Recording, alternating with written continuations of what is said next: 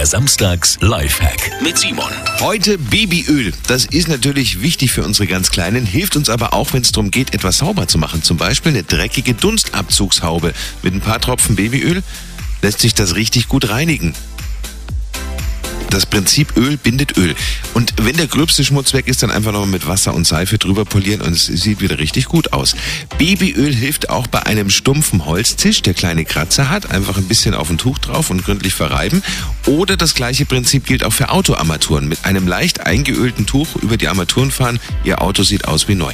Simon Samstags Lifehack.